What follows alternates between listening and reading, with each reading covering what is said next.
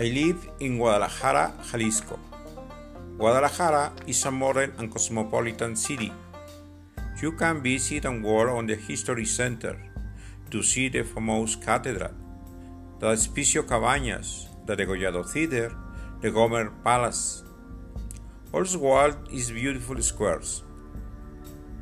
There is a great variety of museums to visit. Many restaurants offer typical food. You must visit the zoo.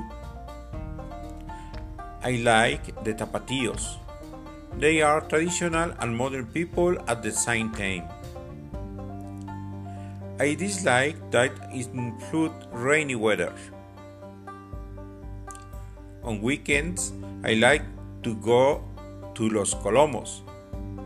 It is a forest within the city. Walking there is very relaxing. Come in Guadalajara.